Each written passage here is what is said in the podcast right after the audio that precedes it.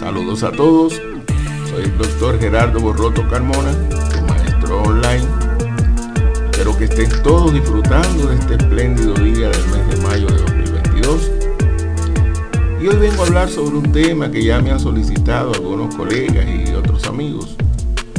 Es un tema de sumo interés que a mí me encanta y estoy seguro que a ustedes también les va a interesar mucho, porque es nada más y nada menos el tema referido al pensamiento creativo. Hablemos de esto.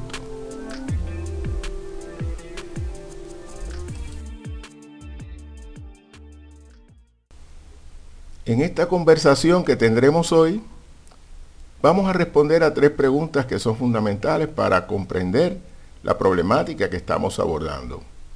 Y la primera es, pensamiento creativo, ¿cómo se define? Después tenemos la siguiente pregunta. ¿Tiene el pensamiento creativo alguna relación con la creatividad?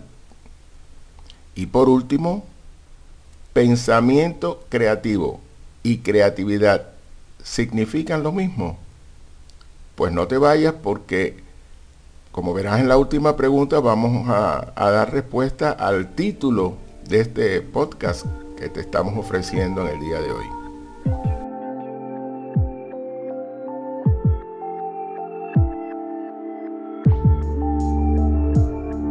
Para entender qué es el pensamiento creativo, podemos remontarnos a la vida de los seres humanos, cómo la especie humana evolucionó desde su aparición hasta nuestros días.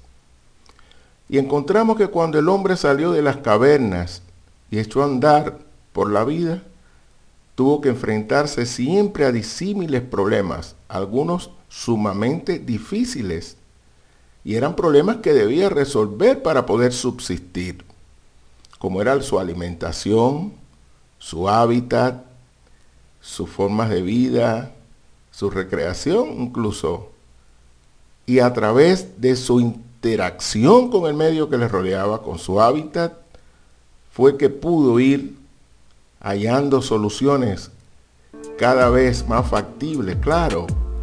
Pero, ¿cómo fue posible esto? ¿Por qué otros animales no pudieron hacerlo? Y es precisamente por la capacidad de pensar de la cual estamos dotados los seres humanos.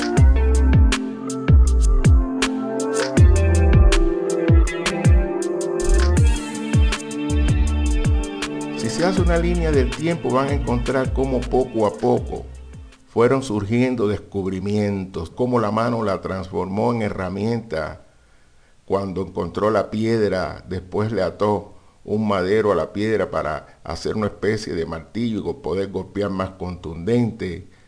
Después cuando descubre la rueda, pues se abrió un mundo de posibilidades.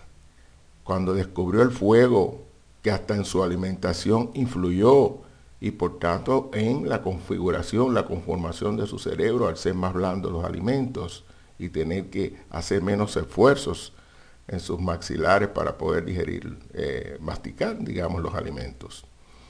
Y así poco a poco, poco a poco, cuando surge la ciencia, se abrió todo un mundo de posibilidades y de respuestas veraces a aquellos fenómenos que él no se podía explicar y que apelaba a seres extraterrestres, a dioses, a otras cosas fuera de su entorno, como respuesta respuestas inciertas que nunca logró eh, entender.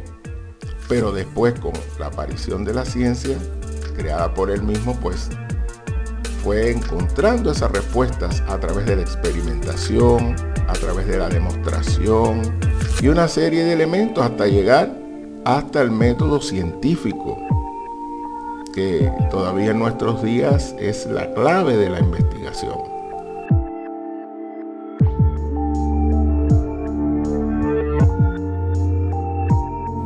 Por ese camino desarrolló la manera de comunicarse con los demás. Eh, vean, ubíquense en aquel primer teléfono, que eso fue una gran hazaña, porque el hombre para poder comunicarse con otros a distancias lejanas tenía que ir a aquellos mensajeros de las primeras civilizaciones que iban de unas tribus a otras corriendo a pie para poder llegar a transmitir un mensaje. Después se dio cuenta con su creatividad también que a través de los sonidos, de los tambores, sonidos por ejemplo de caracoles, de cuernos, para poder crear un código de comunicación con otros que estaban a grandes distancias. Pero hoy, amigos, tenemos la maravilla de la Internet que nos permite comunicarnos en tiempo real con cualquier confín del mundo, siempre claro que haya conectividad también con el, lugar donde queremos comunicarnos, hasta llegar a la conquista del espacio. La robótica, introducida en la industria de hoy, las tecnologías de punta que nos están cambiando la vida y que invaden todas las esferas de la creatividad humana, incluyendo la medicina, la educación. Y todo eso es gracias al pensamiento creativo y a la creatividad.